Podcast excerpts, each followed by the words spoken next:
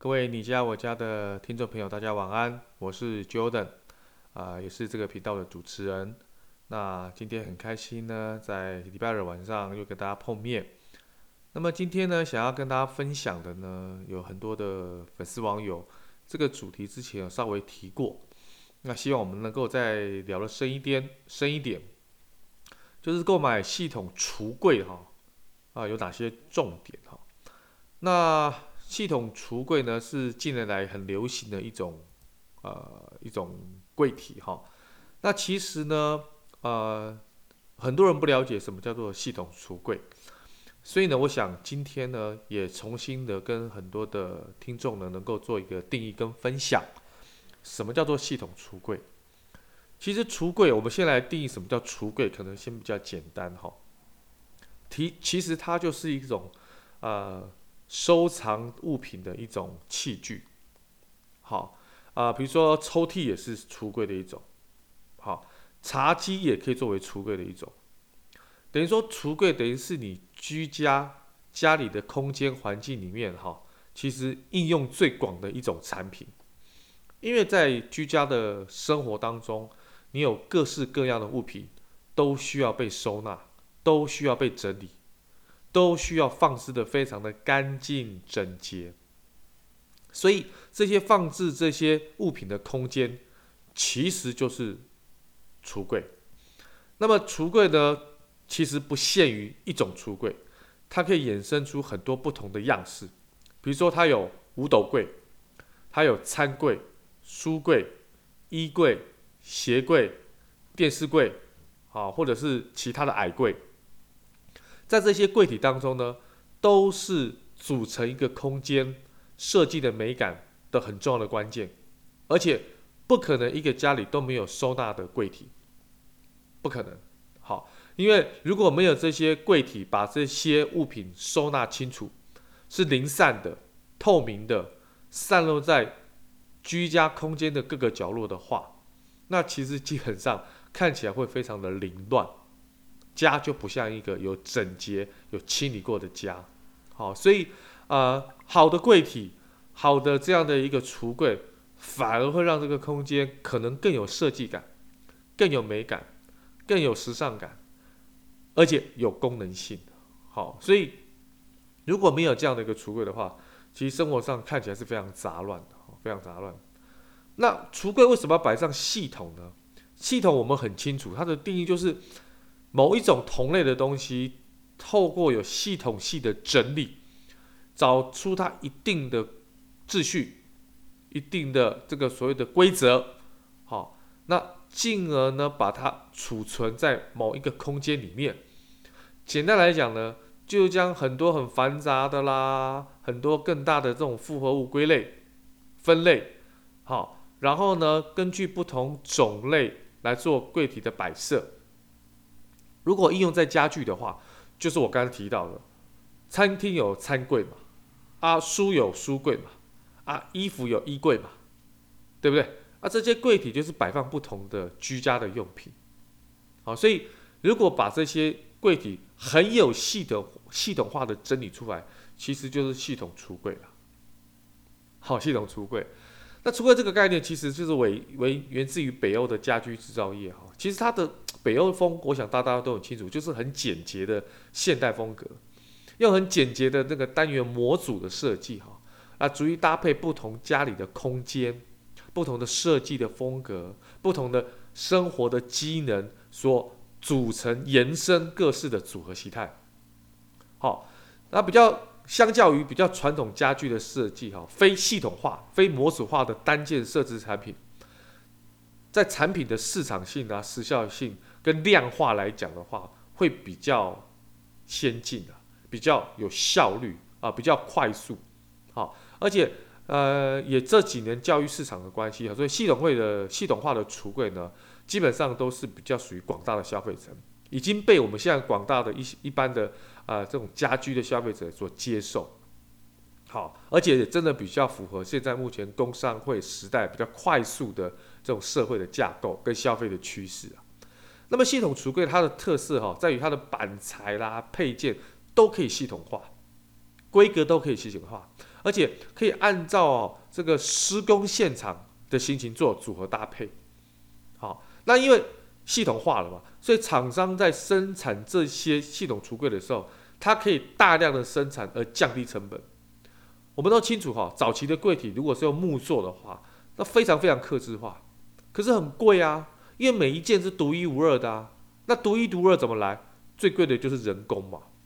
但是因为有机器的产生，大量的生产，降低了所谓的制造的成本，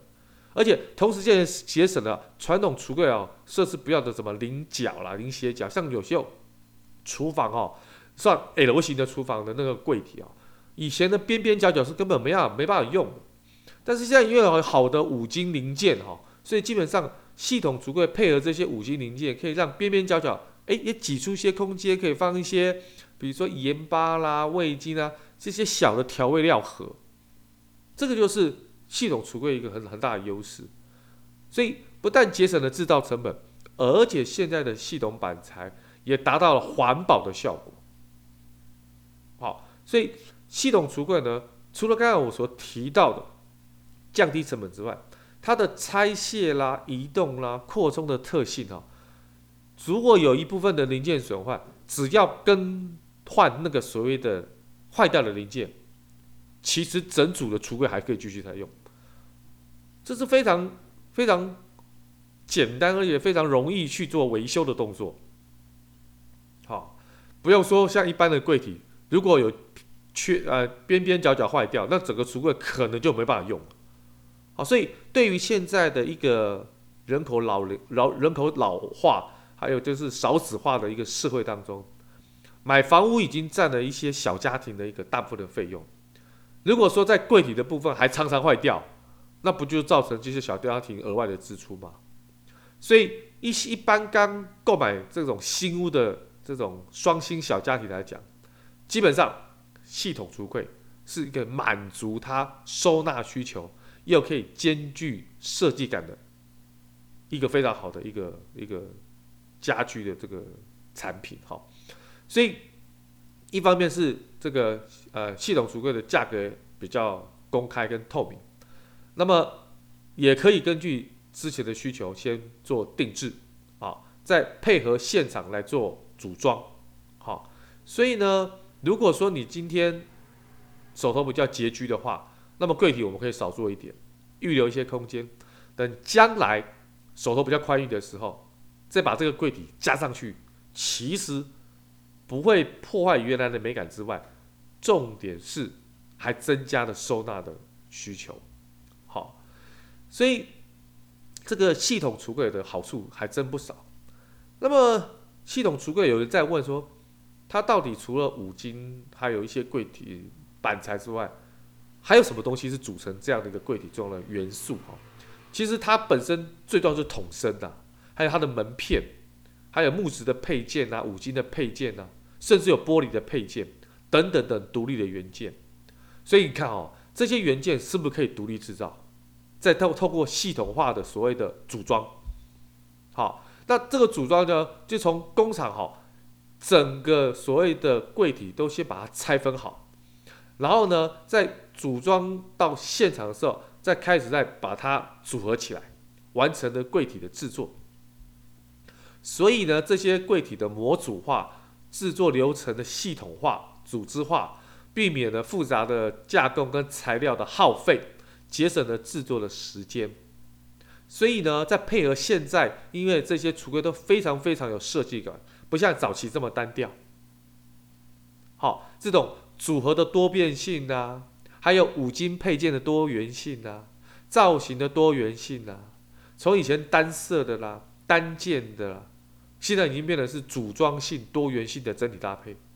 而且配合你所有家居的宽度啦、高度啦、深度的尺寸的变化，已经可以完整的满足生活上的所有的什么需求，包含所有的刚才讲的配件啊，这些什么五金铰链啦、拉板抽屉啦、这个滑轮柜角的附件啦、把手啦、哦、啊、收边的线条等等，所以它已经不输木工的刻制化了。好，所以我想这些都是系统橱柜一个非常好的一个优势。好，所以我我最后把它归纳几个几个系统橱柜的优点，好，也分享给我们的听众朋友，让听众朋友很清楚知道系统橱柜对我们来讲到底它的优势在哪里，我们该如何去选择。我想第一个当然是施工很快速，好，因为我刚才有提过了哈，这些足够的这些元件的都已经是半成品了，就在工厂已经差不多已经是半成品的一个这个状况啊，无需再加工。好，只要选择好配件，运送到装潢的现场就能进行组装。组装之后呢，马上可以使用，啊，无需做什么表面的处理呀、还要什么涂漆呀、完全不用。所以，所以施工很快速。那么第二个当然是规格很多样化。那因为是模组化的生产嘛，所以你有足够的各式的配件规格，可以不同的搭配、不同的颜色、不同的五金、不同的功能，规格非常的多样化。不会说，因为我好像标准化之后，好像只能选择那一两项。各位误会了，不会有这种问题。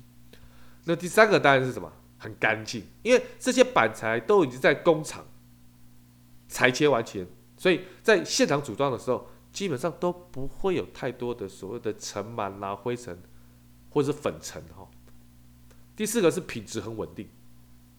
好。我相信现在的系统橱柜的厂商呢的安装人员都是经过很严密的专业的之前训练，好，而且只要这个客户下定之后，整个所谓的 P O C 系统从前端一直到后端的工厂发货到工人的组装这一条龙的服务模式，在台湾其实已经行之有年了哈，所以它有这个传统装潢所没有的优点，好，就是。啊，如果你客制化的话，那你就很吃那个木工的手工啊。要是那个木工师傅的手工其实不是很很细致、很细腻的话，那可能做出来的东西根本不符合你的需求，也是麻烦的。好，再就是弹性的延伸再利用，像有些这种啊小朋友在小的时候住一个房间，有这种上下铺的这种所谓的儿童房，但是小朋友长大怎么办？这些儿童房的单人床可以拆解成各自独立的床，这个架可以在不同的房间使用，这个是系统橱柜的好处啊。好，所以这个按照个人的规划呢，不同的年纪、不同的时间，可以做不同呃在不同的调整。好，这个我觉得你如果搬了一个新家，你已经很习惯原来的这些系统橱柜的话，甚至可以拆卸下来搬到新家，可以重新组装都没有问题。所以省下了很多购买这个新家的橱柜的一些费用跟成本。那么再来就是整体施工后的质感啦、样式啦、效果啦、颜色，你都事先知道的非常清楚啊。你是看到东西的时候才再到你家去组装，而不是像木工师傅在你家必须要先裁切啦，必须要还要上漆啦，还要涂面啦这些。你可能还不知道说做出来是不是符合你的要求哈，所以系统橱柜这样的一个多样性哈，我想这样的可以让大家很清楚知道说，真的是很不错的一种一种这种柜体的一个安置哈，所以已经成为真的是近年来很重要的一个呃设计的新宠哈。那么我们购买这些系统橱柜有没有什么样重要的指标性？啊，因为刚才提到的是所谓的特点，那购买有没有什么要注意的地方呢？我觉得有几个地方要跟大家说明哈。第一个当然就是外观的造型满意度，你一定要可以看外观，你喜不喜欢这样的风格。第二个就是规格大小，你一定要让设计师很清楚知道你需要的柜体啊，你需要的收纳到底有多少的柜体，你需要做什么样的一个尺寸的合宜啊哈，这个必须要按照你的生活习惯跟收纳需求。要做一个非常，这个部分就要客制化啊，询问你上你的需求。再就是，你这些橱柜是不是要跟电器设备的配线要做配合？啊，比如说我这个书桌也是系统的书桌哈，那这个书桌啊本身有没有因为有网络线啊、电脑线啊，或者是影印机的线体啊，或者其他主机的线体哈啊，经过这个书桌。或者是书桌在这个插座是在书桌里面，那这个都要先事先做一个讨论的跟确认。呃，整间可以都是系统橱柜，也可以部分你的要求是系统橱柜达不到，可能要现场木作。那么现场木作怎么样跟你所预定的系统橱柜做一个非常有效的整体性的搭配呢？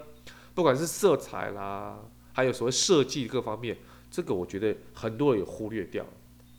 那么第五个家电就是室内风格的搭配性，刚才说过了。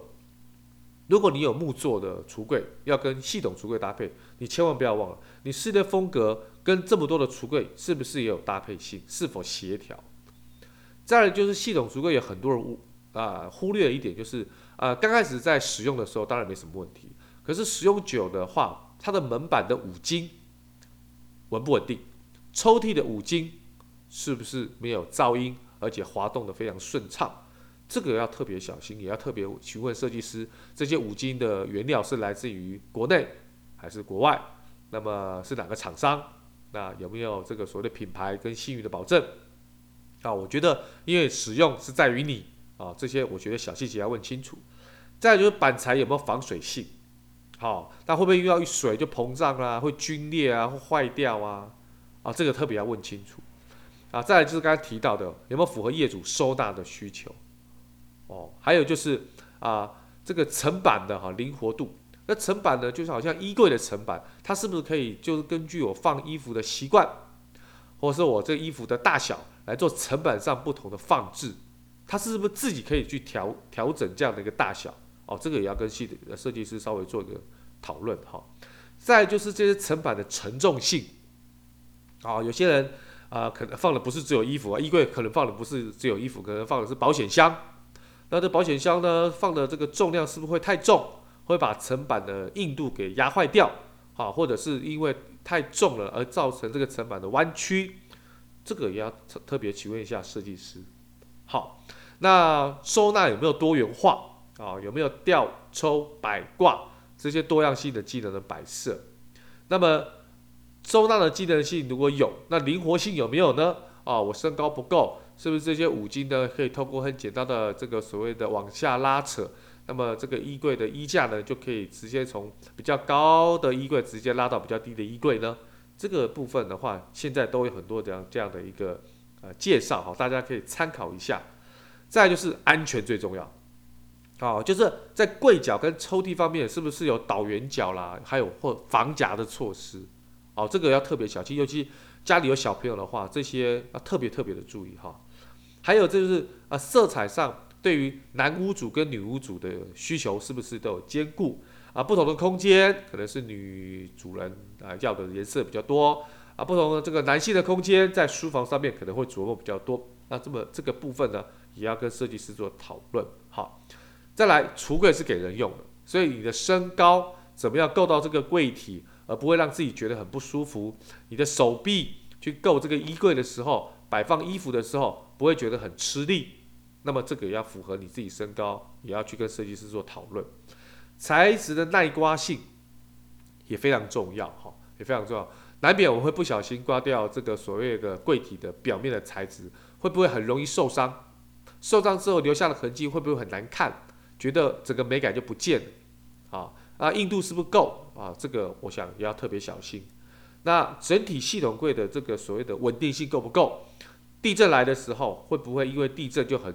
轻易的就啊、这个倒向这个地面？哈，那会不会防防滑、防晃、防晃啊耐震？啊，我想这个部分呢，整体性要做最后的考量。今天呢，非常开心哈，跟大家啊、聊了一下有关呃购买系统橱柜的一些小配包，还有一些要注意的事项哈。那这些注意的事项呢，再再证明呢，其实这是一个算是主流的一个方向。那可以跟设计师讨论，当然自己爬文做功课这样的一个步骤是不能减少的。所以呢，希望把这些这些购买系统橱柜的一些啊特点、小技巧跟大家分享。